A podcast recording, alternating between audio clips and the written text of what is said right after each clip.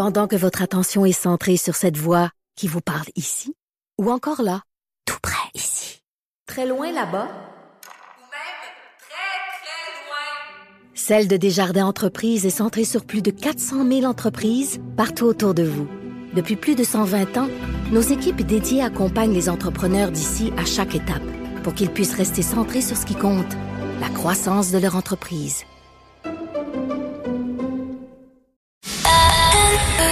C'est 23.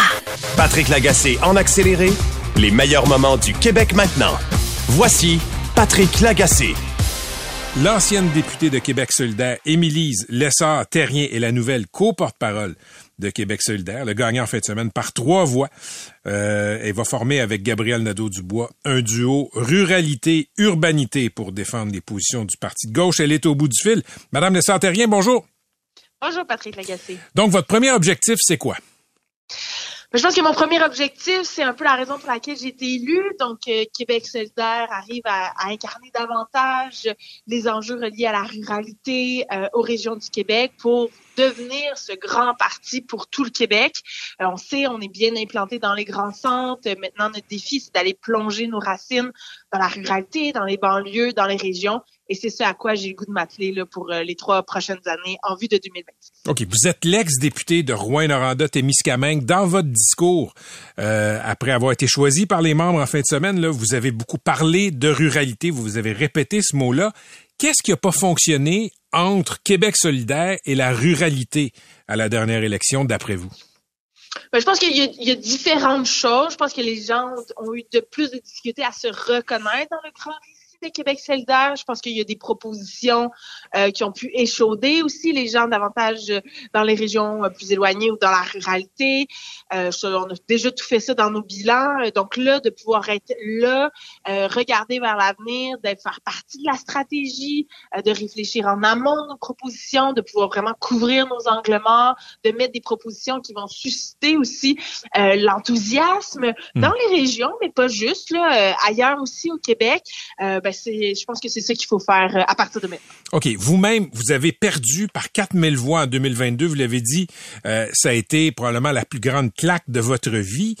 Qu'est-ce que vous avez appris de cette défaite-là qui va vous servir là, pour les années à venir jusqu'à l'élection de 2026?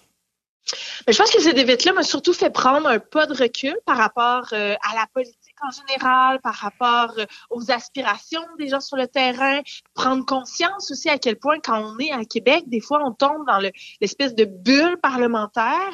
Et là, moi, je vois vraiment une grande, euh, une, quelque chose de très positif à être une députée, euh, pas une députée, pardon, mais une co-porte-parole mm. extra-parlementaire pour justement avoir un pied en dehors de la bulle et pouvoir vraiment ramener l'espèce de d'air frais du pays, le plancher des vaches, euh, au sein de toutes nos stratégies, de nos propositions pour s'assurer qu'on ne devienne pas, qu'on qu'on reste bien incarné, en fait, euh, dans les aspirations puis les espoirs des gens au Québec. donc, je pense que c'est ça mon plus grand apprentissage dans la dernière année. OK. En 2026, qu'est-ce que que vous ferez pas chez Québec solidaire que vous avez fait en 2022 dans la campagne? Qu'est-ce qui vous a nuit que vous ne devez pas répéter dans trois ans? Ah ben là, ça, c'est une bonne question. Moi, je pense qu'en 2026, on va vouloir avoir un discours qui va être euh, constructif, qui va être positif, qui va rallier les gens, qui va inspirer, qui va venir chercher la, la fibre émotive, qui va parler au trip des gens. Euh, je pense que c'est ça qu'on va vouloir incarner comme campagne, avoir une campagne qui va être créative. On va aller là où on nous attend pas. Moi, c'est ce que j'ai goût d'amener à Québec solidaire dans les trois prochaines années. Euh, fait qu'à partir de maintenant, c'est là-dessus que je vais travailler. OK, mais concrètement, parce que ce que vous me dites là, c'est c'est très bien d'être positif, c'est parfait. Je pense que euh, c'était vos ambitions pour 2022 aussi, mais concrètement, c'est quoi les erreurs à ne pas répéter? Puis je vous pose la question parce que bon, de tous les députés qui se représentaient, vous êtes celle qui avait perdu, la seule. Vous avez reculé Québec solidaire dans 34 circonscriptions de banlieue et de région. Il y a quand même quelque chose qui s'est passé en 2022. Puis présentement, dans ce que vous me dites, Madame Lessard-Terrien, je, je vois pas vraiment de diagnostic concret. Ouais.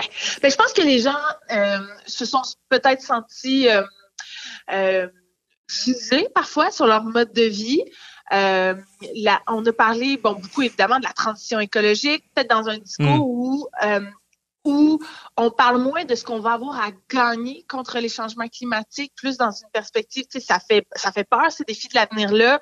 Euh, Est-ce qu'on va devoir renoncer à notre mode de vie? Moi, je pense qu'il y a de l'espace et c'est une vérité aussi de parler de lutter contre les changements climatiques, mais d'un point de vue de ce qu'on va gagner sur le plan social. On va gagner en termes de résilience, on va gagner en termes de temps, on va gagner en termes de liens sociaux, on va gagner en termes d'économie plus forte pour nos régions Mm. parce qu'elle va être, euh, elle va être locale, elle va être de proximité, elle va être de deuxième transformation là où les, les, les ressources vont être extraites. Donc, je pense qu'il y a de l'espace pour ce discours-là. Peut-être que c'est moins ça qui était mis de l'avant Mm. lors de la dernière campagne. Travailler aussi en concertation, davantage en concertation avec nos associations locales, avec les acteurs du milieu pour s'assurer que toutes nos propositions ne sont pas désincarnées du terrain, euh, que ça répond vraiment à des aspirations très locales. Puis moi, je suis issue d'une culture de concertation en Abitibi-Témiscamingue. Quand on est 1,6% de la population, on n'arrive pas à se faire entendre si on travaille pas ensemble. Donc moi, c'est ça, cet esprit-là aussi que je veux amener à Québec solidaire. Je suis convaincue que ça, ça va ratisser plus large, puis ça va nous permettre de faire des gains pas juste en 2026, mais là, là dans les prochaines, euh, dès les prochaines, euh, les prochains mois, prochaines années. Au début de votre réponse, vous m'avez dit qu'il y a peut-être des gens qui se sont sentis ciblés. Euh, Est-ce qu'on peut parier qu'en 2026, Québec solidaire va pas faire campagne sur, disons, taxer les gros véhicules? Ben, je pense qu'on verra les propositions qu'on mettra au jeu en fonction de la conjoncture actuelle. Euh, Est-ce que je peux vous promettre que ça, ça, re- ça se retrouvera pas? Je peux vous dire qu'en fin de semaine, euh, il y a une proposition qui est revenue sur le plancher. On a adopté une proposition euh, pour détaxer les produits de réparation, euh, les produits usagés. Il y a eu un, un amendement qui a été amené sur le plancher pour exclure les véhicules de ça. Cet amendement-là a été battu. Je pense que ça, c'est la preuve que les gens à Québec ont cheminé et qu'effectivement, on ne veut pas s'en prendre à l'utilisation euh, de l'auto solo, euh, rendre ça très personnalisé comme débat. Faut faut miser sur les alternatives, sur les incitatifs, faut développer le transport collectif, faut en parler positivement. Euh, puis tu sais, transport collectif, encore là, pas juste dans une perspective de réduire les émissions de gaz à effet de serre, mais aussi dans une perspective de briser l'isolement, de donner, de, de s'assurer que nos aînés, le vieillissement de la population, là, tu sais, il y a des aînés qui aiment pas ça prendre leur voiture l'hiver parce que les Mm. conditions routières se détériorent. Puis là, ben, ça fait que pour obtenir des soins de santé, pour aller chercher la pinte de lait dans le village à côté, ça devient compliqué. Mais s'il n'y a pas de transport collectif pour offrir une alternative, ben, ces gens-là sont comme condamnés à rester euh, à la maison parce qu'ils ont peur de prendre la route. Donc, d'offrir ces alternatives-là dans une perspective de briser l'isolement, de favoriser aussi l'intégration des nouveaux arrivants qui en ont pas de permis de conduire des fois ou que, encore là, la conduite hivernale, ça les embête. Euh, je pense qu'il faut en parler positivement de cette façon-là aussi. Puis ça, on Mm. peut le faire pour le transport, on peut le faire pour l'alimentation, on peut le faire pour nos capacités manufacturières, euh, pour notre économie. Euh, fait que moi, c'est ça que je veux amener, c'est ce nouveau souffle-là que j'ai envie d'amener euh, à Québec solidaire. OK. En fin de semaine, les membres ont décidé que euh, pour les prochaines élections partielles, il n'y aurait pas de candidat euh, pour se présenter pour Québec solidaire. Il n'y aurait que des candidates.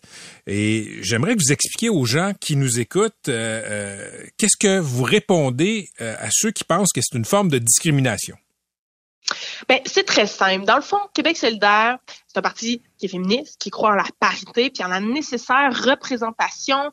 Euh, la, la parité, pourquoi? Parce que la population, elle est composée à peu près à 50 d'hommes, à peu près à 50 de femmes. Hmm. Donc, nous, ce qu'on souhaite, c'est que nos élus qui portent la voix de la population reflètent cette représentativité-là de la population. Puis en ce moment, dans notre caucus, il y a huit députés hommes, il y a seulement quatre députés femmes.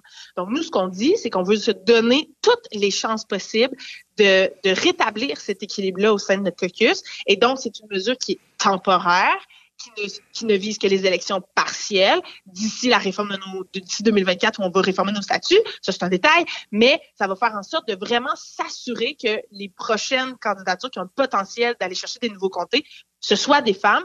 Pour, pour faire en sorte aussi de, de, de convaincre les femmes de se lancer. Puis moi, je regarde la course qu'on vient de faire, Christine Ruba et moi, où on savait qu'à l'issue de cette course-là, ça devait être une femme. Fait qu'on on n'avait pas le choix de se dire, ben il faut y aller parce que il y a, y, a, y a, pas de gars qui peut y aller à notre place. Mm. Puis des fois, on a ce pas de recul-là, nous les femmes, pour plein de raisons historiques, pour des raisons de charge mentale, pour des raisons...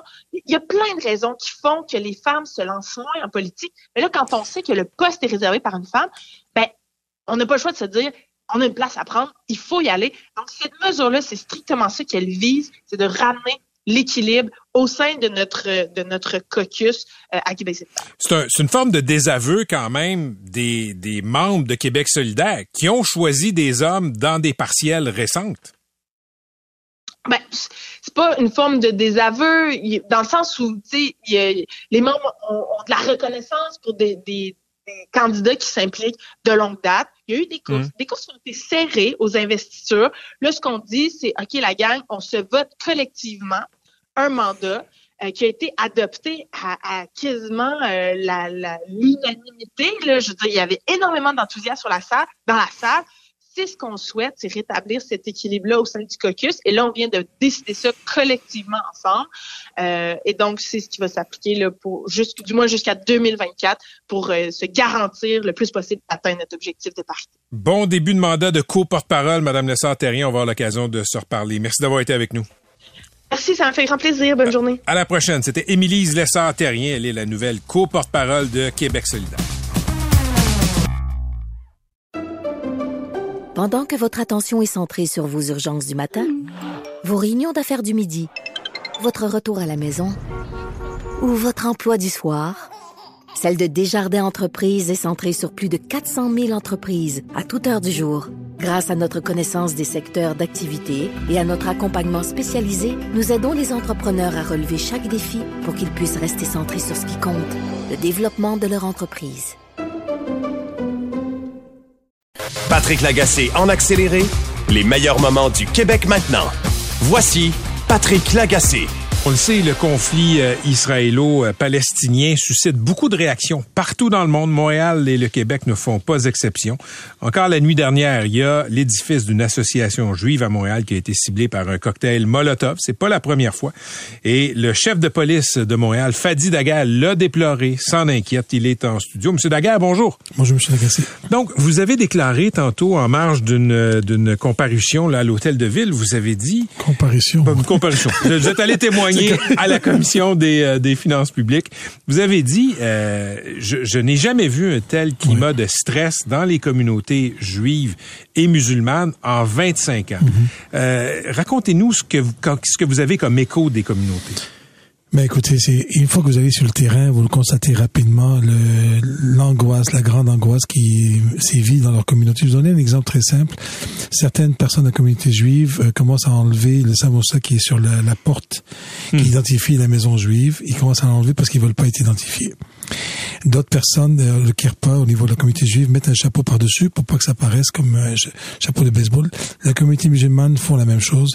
Une femme voilée met un capuchon par-dessus pour ne pas être identifiée. Donc quand les gens commencent à changer leur comportement au quotidien, ne pas envoyer leurs enfants à l'école, éviter d'aller aux lieux de culte parce qu'ils ont peur, parce qu'ils sont angoissés, c'est quand même important de vraiment le souligner, de dire non, pas question. Moi, je suis allé dans les médias, dans la communauté juive et musulmane, je leur ai dit, gardez vos, vos habitudes. Faut surtout pas tomber dans le piège de la peur et de l'angoisse. Faut pas laisser la terreur gagner. Euh, donc c'est ça qui m'a beaucoup préoccupé. Puis euh, les mêmes personnes avec qui je parle depuis 15-20 ans, maintenant on aborde des sujets de manière très euh, de manière très délicate, parce que n'importe quel mot qui peut être dit dans les rencontres peut être assujetti à des commentaires, à des associations. Donc, je fais extrêmement attention. J'ai jamais senti aussi fébrile, aussi stressé, aussi angoissé que présentement. Il y a, euh, on constate dans les statistiques, la communauté juive est plus ciblée que la communauté musulmane. Et, et le but là, de, de, cette introduction-là, c'est pas de tomber dans une concurrence là, de l'horreur. Mais racontez-nous ce que les policiers reçoivent comme plainte. Comment est-ce que ces citoyens-là, des deux côtés, sont harcelés, sont victimes ces jours-ci? Mais c'est sûr, c'est surtout autour des écoles et autour des lieux de culte que les citoyens interpellent nos policiers sur euh, ce qu'ils voient autour le, le, le, quotidien des gens qui euh, circulent. donc la paranoïa s'installe aussi parce que parfois ça peut être fondé, mais souvent ça ne l'est pas. Mhm. Et souvent même, ce sont leur propre communauté qui ont décidé de circuler autour pour s'assurer que tout se passe bien, mais finalement, les gens de la communauté pensent ce sont des suspects, mais ce sont des gens de leur propre communauté. Donc, vous voyez un peu jusqu'à où ça mhm. va. Donc, il se crée ce genre de situation-là. Donc, nos policiers, vraiment, ce que je leur ai demandé, c'est dans la missive que j'ai envoyée tout à l'heure, de rester impartial, de vraiment, vraiment garder leur sang-froid et de rester impartial, ne pas prendre d'un côté que de l'autre. Mais euh, oui, ils se font interpeller comme les cocktails Molotov, comme que ce soit des, euh, des, des, des signatures au niveau euh, crimineux sur le plancher avec des, des propos les prendre en note, les rapporter et vraiment faire preuve de- d'empathie, de, sympathie à, à l'égard de ces communautés-là. Vous avez envoyé, justement, parlons-en de cette note de service là, aux employés du SPVM et aux partenaires du oui, SPVM, exactement. Et euh, c'est un long texte très senti que vous envoyez, qui est pas euh, qui est pas dans la langue de bois. Vous dites qu'il y a une infinité, qu'il y a une infime minorité de personnes qui commettent des euh, crimes haineux, mais vous rendez hommage aussi Aux gens qui euh, refusent de mettre de l'huile sur le feu. Il y en a beaucoup, Monsieur Lagacé. Il y en a énormément dans la communauté juive, les leaders de la communauté juive, les leaders de la communauté musulmane, arabo-musulmane. Vous avez pas, vous avez pas idée du nombre de personnes qui passent des messages de paix, de calme, au sein des écoles, des synagogues, des mosquées, un peu partout. Puis ces gens-là jouent leur rôle. Je des exemples. Des exemples. Lors des manifestations majeures en lien avec le conflit, plusieurs personnes se prennent en charge et installent dans leur propre groupe des gens de médiation. Donc des, des, des, des confrères, consoeurs, des oncles, des tantes, des cousins. Il dit aujourd'hui tu vas jouer le rôle de médiation. S'il y en a un qui déconne, tu t'assures que ça ne déconne pas. Nos policiers sont impressionnés.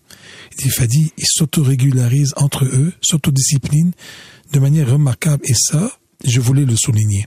Et je leur dis à chaque rencontre ce soir, j'ai une rencontre à 6 heures avec l'association étudiante juive. Et je veux leur dire, on a besoin que tout le monde travaille dans le même sens. Exprimons-nous, mais prenons-nous en, charge. Il faut que le, système du village fonctionne. Puis présentement, oui, on a plusieurs manifestations, mais remarquez bien, il n'y a pas de grand débordement. Et ça, c'est spectaculaire. C'est pas dû à la police. Même nos policiers disent, on n'a pas besoin d'intervenir. Ils interviennent entre eux pour calmer le jeu. Donc, pour moi, il fallait que je le souligne et il fallait que je souligne le travail des policiers. Et on va venir au travail des policiers, mais vous parlez des manifestations. Et, et ce que vous dites, Monsieur Daguerre, c'est ces manifestations-là, c'est sûr, il y a des fois des gens qui s'emportent, mais il est important de laisser les gens Il manifester. Expliquez pourquoi. Oui, c'est très important. Merci de la question parce que cela est une de mes plus grandes préoccupations. C'est le baillonnage. Et lorsque les personnes n'ont pas l'espace, la plateforme pour s'exprimer, et parfois ça peut être douloureux. Tant et aussi longtemps on est dans la légalité, on n'est pas dans les, dans les menaces et dans l'intimidation. Laissons les personnes s'exprimer parce que ce, qui me, ce que je crains énormément, puis on l'a, je l'ai vécu un peu, je l'ai vu aller dans le passé, c'est lorsque les personnes n'ont pas la plateforme pour s'exprimer, ils se polarisent. Ils s'isolent, ils se radicalisent vers la violence. Pas tous. S'ils ne peuvent pas dire leur colère, évidemment, pas. à l'intérieur des balises qui Voilà. tombent pas dans le discours Voilà. haineux, dans la rue, ben, peut-être qu'ils vont faire des ils vont, gestes. ils vont trouver un autre moyen. Et puis moi, ce qui me fait peur, c'est pas aujourd'hui. Peut-être aujourd'hui, mais c'est peut-être dans deux semaines, dans deux mois, dans deux ans. La personne qui s'est marginalisée, s'est radicalisée et que ça, pu, ça puisse avoir, ça puisse amener vers la violence. Ça, ça me préoccupe parce qu'elle n'a pas eu l'occasion, l'espace de pouvoir dire des choses. Pas n'importe quoi. Je le répète encore une fois. Mais ça, c'est pour ça que le message, l'envoie. Je dis, soyons extrêmement vigilants, collectivement, de, de, de ne pas avoir des déclarations sensationnalistes où on mentionne euh, plus de manifestations, c'est un droit. C'est un droit avant Mhm. Parce qu'il y a, ça- il y a dans certaines euh, juridictions dans le monde, il y a des manifestations pro-Palestine, par exemple, qui sont interdites. Il y en a, il y en a quelques-unes. Au, au. Canada, non. Au Canada, non. Et puis, je pense que c'est important, justement pour ne pas avoir cet effet euh, boomerang qui va nous arriver dans quelques années avec une ou deux ou trois personnes. Puis le pire, c'est que souvent on focus sur une communauté juive ou une communauté arabo, mais ça peut être quelqu'un de québécois de, de, de longue racine qui se décide de se radicaliser. Mhm. Qui se sent interpellé. Ouais. Qui se sent interpellé par le- ce qui se passe et lui décide éventuellement de poser un geste euh, désastreux. Monsieur Dakar, il y a plusieurs conflits régionaux dans le monde. Il y en a entre l'Inde, entre les, les Pakistanais, il y en a entre les Ukrainiens, les Russes, et il y a le conflit israélo-palestinien. Pourquoi est-ce que ce conflit-là, d'après vous, suscite autant de, de, de, de passion ailleurs dans le monde? Honnêtement, c'est une bonne question. Je pense que les euh, bon, c'est drôle parce que j'ai récemment eu une cette discussion avec quelqu'un de proche à moi, puis euh, il me dit Fadi, as-tu une idée de combien de choses se passent ailleurs puis on n'entend jamais parler? Je sais pas si c'est plus couvert médiatiquement, je sais pas si ça anime plus d'émotions euh, à cause que c'est historique, c'est depuis 70 ans. Je sais pas franchement le, le fond, mais c'est vrai qu'il y a des catastrophes qui se passent ailleurs en même temps qu'on se parle présentement, puis on en parle très peu. OK, votre message pour les policiers qui doivent euh, s'assurer qu'il n'y a pas de débordement, qui vont dans les manifs, etc. Vous en parlez dans votre note de service. Votre message pour les policiers, c'est quoi? Impartialité, retenue émotionnelle et une tenue intellectuelle professionnelle on n'a pas le choix. On est, on doit avoir cette impartialité-là et on, les gens s'attendent à ça. Juste, justement, plus les émotions montent, plus le stress monte, plus nous, on doit rester extrêmement calme et encore plus bas pour montrer l'exemple. Et présentement, le fait que nos policiers aient réussi, écoutez, j'ai amené quelques chiffres avec moi, plus de 7000 7190 policiers ont été déployés depuis euh, sur environ 70 services d'ordre en un mois et demi. Ça a coûté 1,7 million juste en un mois et quelques semaines. 60 manifestations dénombrées. C'est énorme. Et aucune, aucun euh, des dérapages qui a eu lieu. C'est spectaculaire. Autant les partenaires ont fait toute la différence, les gens des communautés, autant les policiers ont fait preuve d'un grand professionnalisme. Et ça, dans la note, je voulais le souligner. Je vous entraîne sur un autre terrain, euh, Monsieur Daguerre. Vous étiez à l'hôtel de ville tantôt, vous parliez aux élus et vous disiez, écoutez, oui, on a beaucoup de temps supplémentaire et beaucoup de temps supplémentaire imprévu. Aussi, on a payé, je pense, 40 millions, 47 millions, 42 millions imprévus en temps supplémentaire. Et là, vous dites, pour certains grands événements, comme par mhm. exemple l'AF1, qui demande plus de policiers, par exemple les grands en feu l'Auto-Québec, on peut penser à d'autres types de festivals. C'est peut-être pas à nous, le SPVM, de payer pour ça. Qui devrait payer pour ça? Les promoteurs? Montréal, je pense qu'elle devrait rester festive. Mais regardez un peu partout au Canada ailleurs, vous allez voir que c'est pas le service de police. Il y a d'autres modèles? Oui, oui. Donc, ils embauchent, les, grands événements ailleurs peuvent embaucher les policiers. Ils non, pas les policiers nécessairement, mais au moins l'enveloppe. Parce que présentement, qu'est-ce que ça coûte? Disons, c'est 8 à 10 millions. Mais c'est 8 10 millions aux contribuables mhm. et ça vient du budget des services de police. Comment ça se fait que les promoteurs n'ont pas cette tâche-là de pouvoir payer et de pouvoir sécuriser et que ça soit en dehors du, budget des services de police. Présentement, tout est grugé dans notre budget.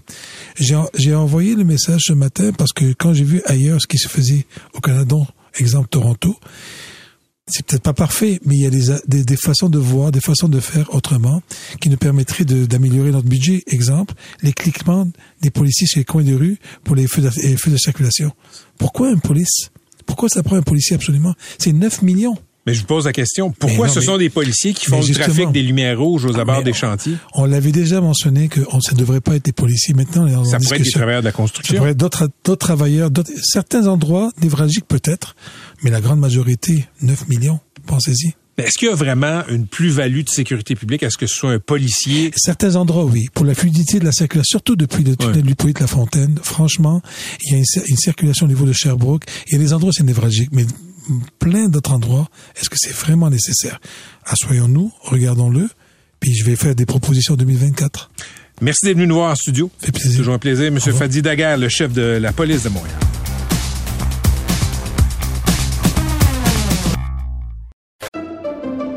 Pendant que votre attention est centrée sur cette voix qui vous parle ici, ou encore là, tout près ici, très loin là-bas, Celle de Desjardins Entreprises est centrée sur plus de 400 000 entreprises partout autour de vous. Depuis plus de 120 ans, nos équipes dédiées accompagnent les entrepreneurs d'ici à chaque étape pour qu'ils puissent rester centrés sur ce qui compte, la croissance de leur entreprise. Patrick Lagacé en accéléré, les meilleurs moments du Québec maintenant. Voici Patrick Lagacé. Donc, euh, oui, Magali Picard est, on le sait, au centre des controverses. Ben, j'ai enregistré aujourd'hui, là, parce qu'elle était à Dubaï, j'ai enregistré une entrevue que je vous présente maintenant. Madame Picard, euh, qu'est-ce que vous faites à Dubaï alors que la FTQ euh, fait partie du plus grand mouvement de grève de l'histoire récente du Québec? Ben, écoutez, ce que je fais à, la COP 28 ou ce que je devais faire à la COP 28, c'est être la voix des 600 000 travailleuses et travailleurs. C'est un engagement que j'ai pris depuis longtemps.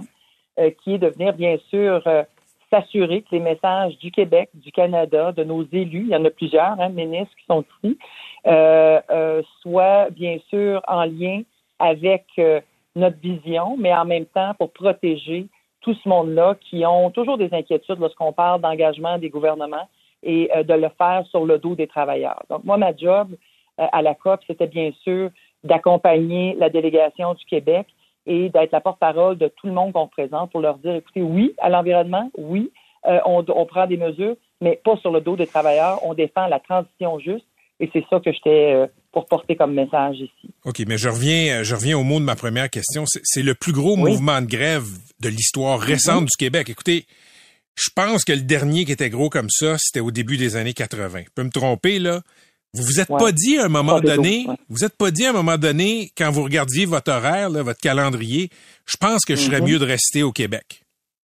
Oui, oui, j'ai pensé ça. C'est pour ça d'ailleurs que la semaine dernière, moi, originalement, je devais être à la COP 28 de euh, d'hier jusqu'au 9 décembre. Je devais revenir à Montréal le 9 décembre. Alors, on a regardé le calendrier. Vous le savez, on s'est rencontré le Front commun dimanche dans les bureaux de la STQ. On a analysé ce qui se passe aux tables de négociation. Puis on s'est dit, bon, ça prend une autre, autre séquence de grève.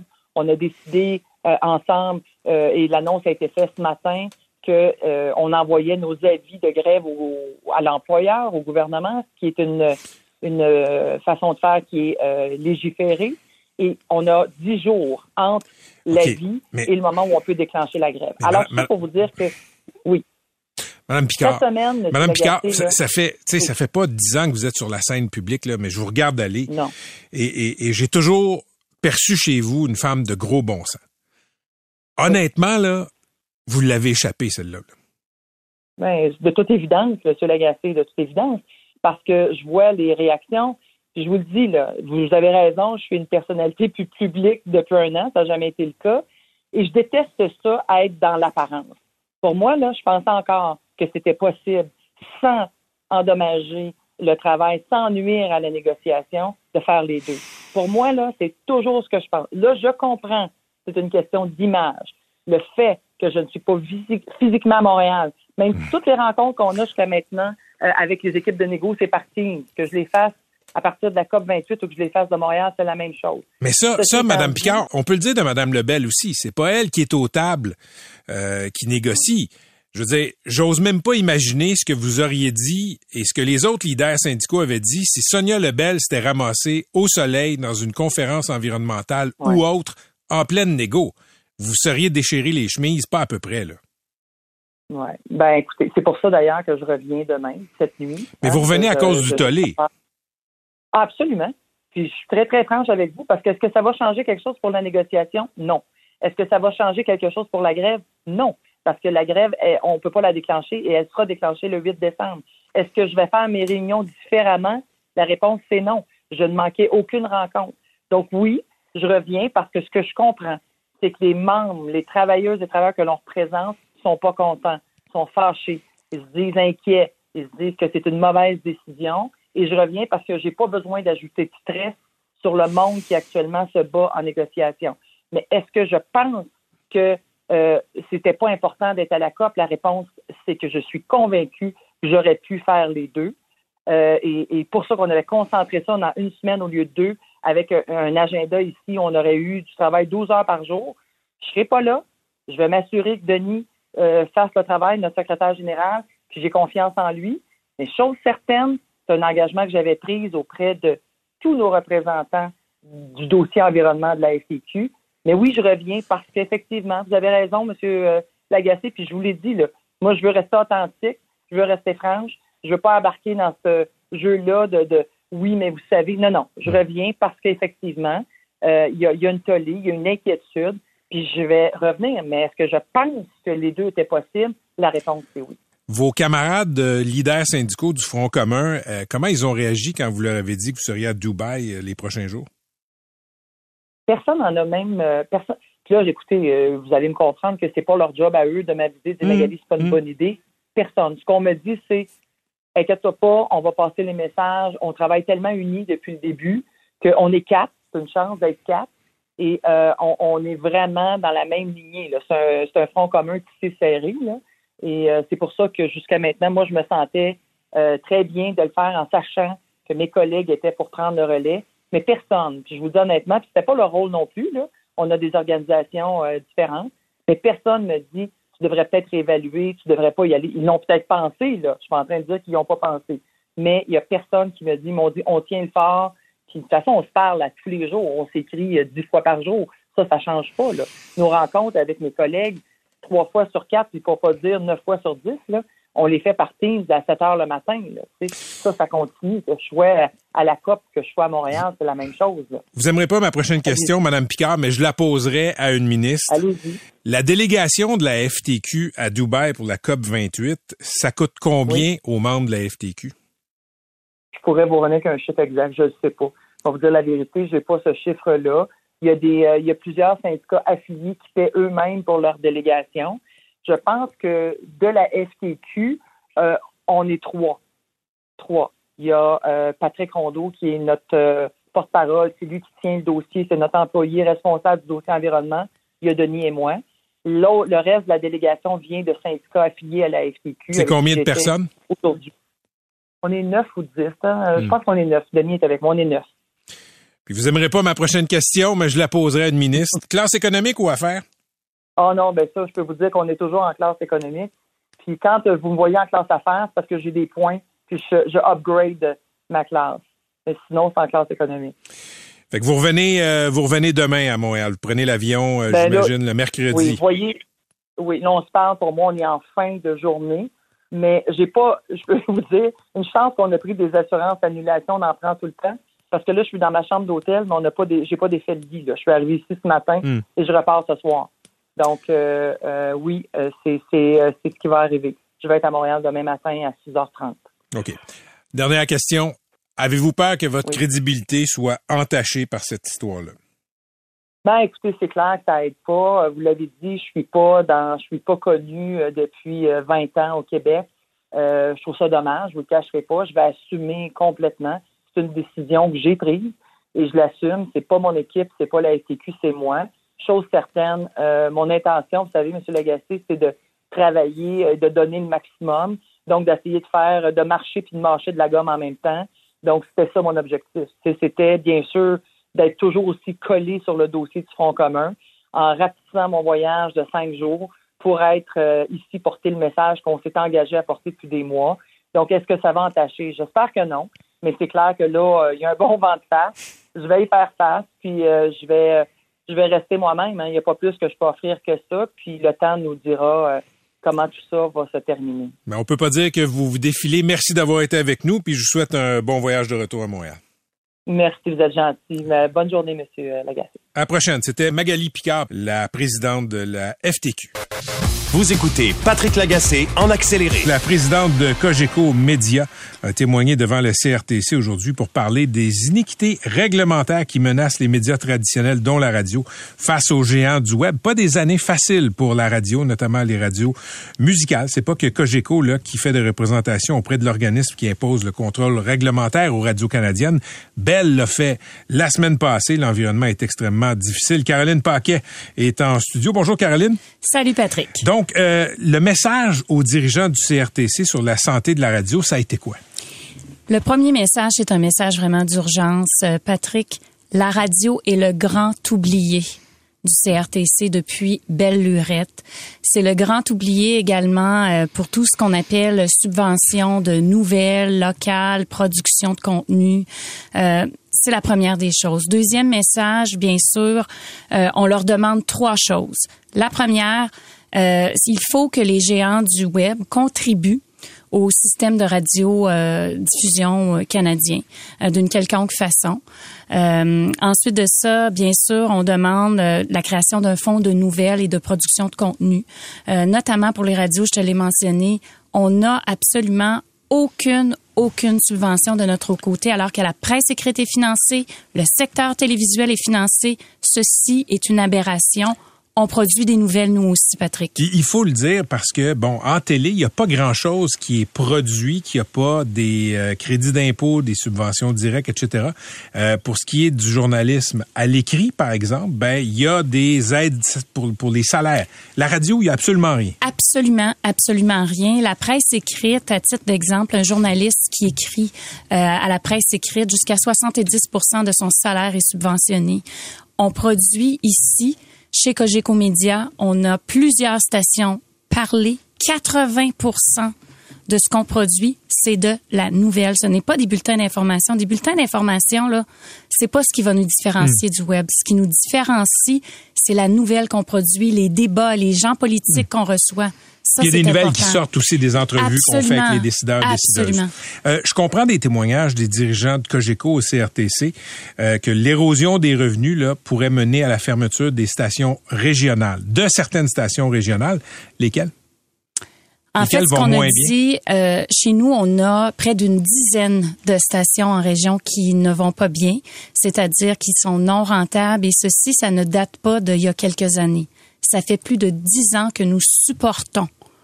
Alors, on est très chanceux d'avoir euh, des euh, un propriétaire comme on l'a, mais ça fait dix ans, Patrick, qu'on supporte des stations en région qui ne vont pas bien. OK. Question plus directe, Caroline. Bon, il y a la station ici, 98.5, là, si on prend le parler. Après ça, il y a, euh, toujours dans le parler, le FM 93. Il y a des stations régionales. Oui, Est-ce a- que les stations régionales sont rentables? on en a huit qui sont non rentables, Patrick. Sur de- 10. depuis plus de dix ans. Fait qu'à chaque année, il y a de l'argent qui se perd, là. Absolument, absolument. Puis elles sont non rentables. Bon, bien sûr, il y a l'érosion des revenus publicitaires qui vont vers le numérique, mais aussi les coûts pour produire du contenu. En région, qu'est-ce qu'il y a de la pertinence? C'est d'avoir des, des personnes locales. Qui racontent la qui vie de, ces villes-là, Oui, de ces régions-là. Absolument. Et qu'est-ce qui coûte le plus cher? C'est ça. C'est les gens qu'on paie. C'est ces gens-là qui ont de l'éducation, qui produisent des débats. Euh, donc, euh, ce sera la première endroit qu'on va nécessairement couper. Qu'est-ce que le CRTC peut faire pour aider les groupes comme Cogeco? Bell a, a- a livré à peu près le même message là, euh, à, à, disons, maintenir ces stations-là à flot. La première des choses qu'on a dit, c'est faut baisser les, les redevances qu'on leur donne. Il faut vraiment baisser ça, ça va nous donner de l'air C'est quoi les redevances, Caroline? C'est euh, c'est une euh, comment je pourrais dire c'est une obligation en argent qu'on redonne au CRTC. OK. Donc euh, nous ce qu'on demande c'est de baisser ce seuil-là qui est un, un certain pourcentage. Donc ça ça va nous permettre ce n'est pas ça va pas nous permettre de partir en peur, si je peux dire. Ça va juste nous permettre de maintenir et de passer à travers la crise qu'on vit. Deuxième chose, c'est les allègements réglementaires. Ce matin, j'ai parlé de toutes les quotas, etc., etc.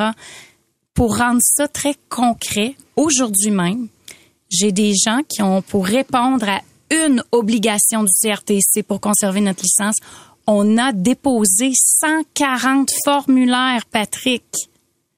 140 formulaires. Non, mais puis un formulaire, c'est une ça, c'est dizaine pour de une pages. obligation? Une obligation. Alors, moi, tu connais l'organisation. Ici, j'ai et nulle part en région. J'ai pas 25 personnes qui remplissent ça. C'est des gens qui, à la place de produire du contenu, à la place d'être pertinents, à la place de se transformer comme organisation, remplissent des formulaires.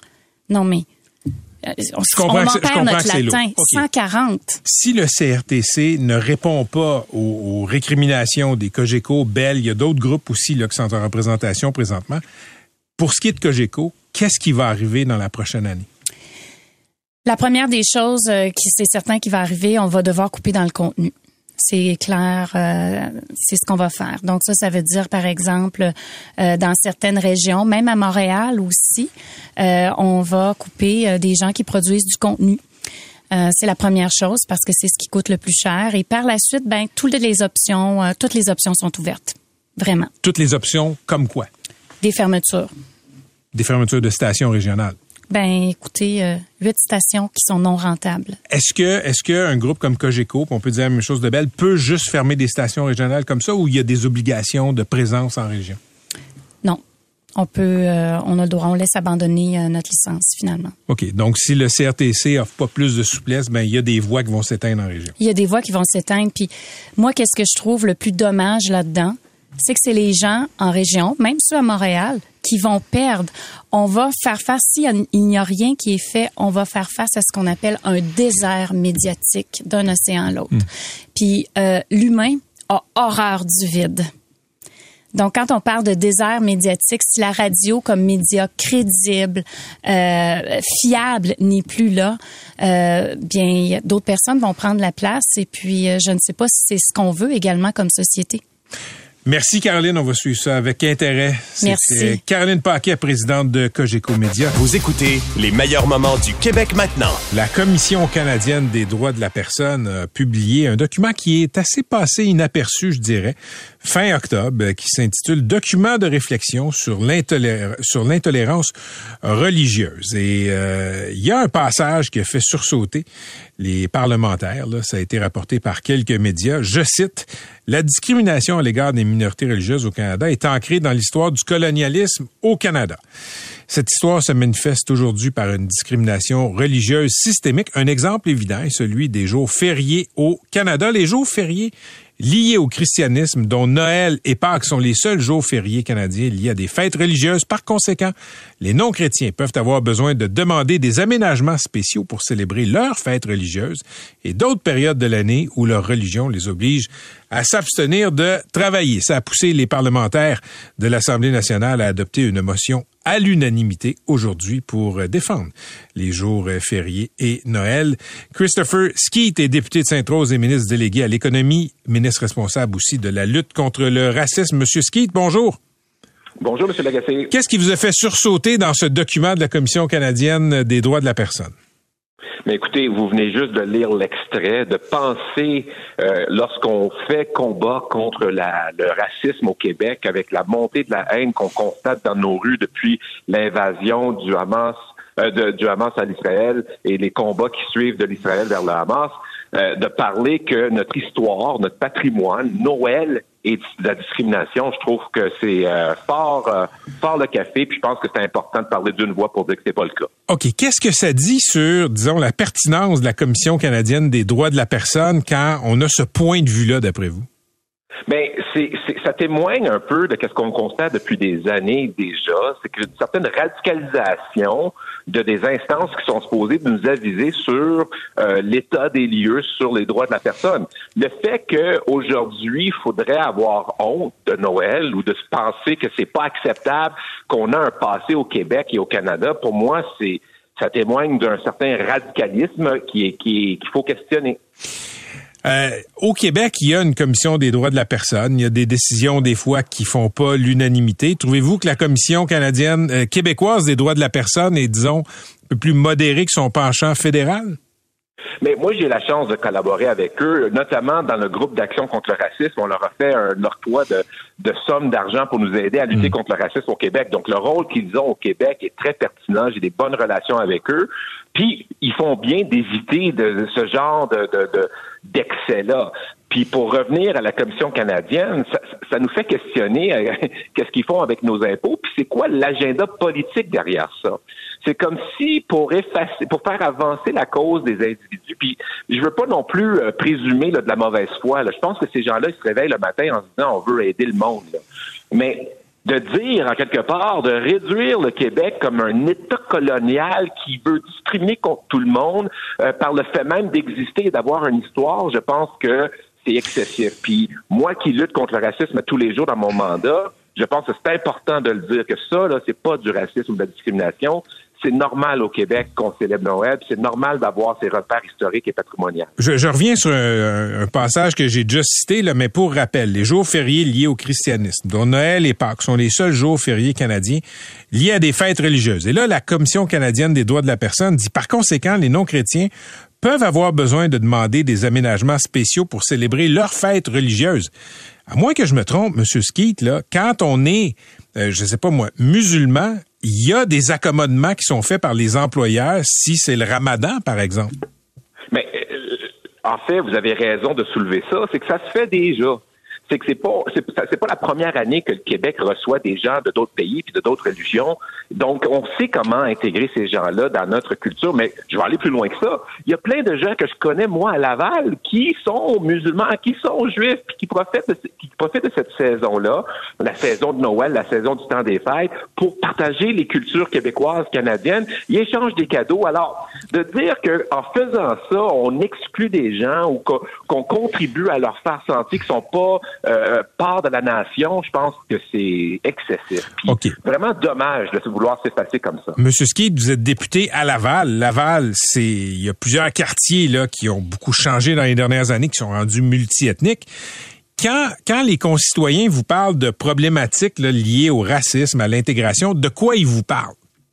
Ben, il me parle pas du fait que, hey, M. Ski, Pâques, là, c'est vraiment euh, trop pour moi, je me sens pas le bienvenu. Hein? Une chose est certaine, c'est pas ça qu'ils me disent. Vous me volez mon punch, là. ben, vous savez, premièrement, je, je vais en profiter de l'occasion pour dire que un cher citoyen, ancien citoyen de Sainte-Rose, vous nous rendez fiers, M. Lagacé. Mais je vais, je vais, je vais changer de, de, de ton pour dire. En Je fait, je suis pas de Sainte-Rose, Monsieur Skeet, je suis de Fabreville. oui, mais le comté de Sainte-Rose avec Fabreville. Mais Ok. ça, c'est un autre sujet. Donc, euh, pour revenir à, ce qu'on parle. Aujourd'hui, il y a des gens qui me disent, euh, ils me parlent de tout ce qu'on a vu dans le rapport de groupe d'action contre le racisme. On me parle d'interpellation policière, on me parle de discrimination au logement. Ça, c'est les batailles qu'on devrait mener, mais pas de questionner notre histoire, de dire que, en tant que peuple colonial, on a tout à avoir honte sur notre histoire. Elle est belle, notre histoire, M. Lagacé, puis on devrait être fiers de notre patrimoine. Ça, ça inclut Noël. Pour être clair, depuis le début de votre carrière politique, est-ce que un de vos concitoyens vous a déjà interpellé par rapport à un malaise qui touchait Pâques ou Noël? Jamais. Non. Merci, Monsieur Skeet.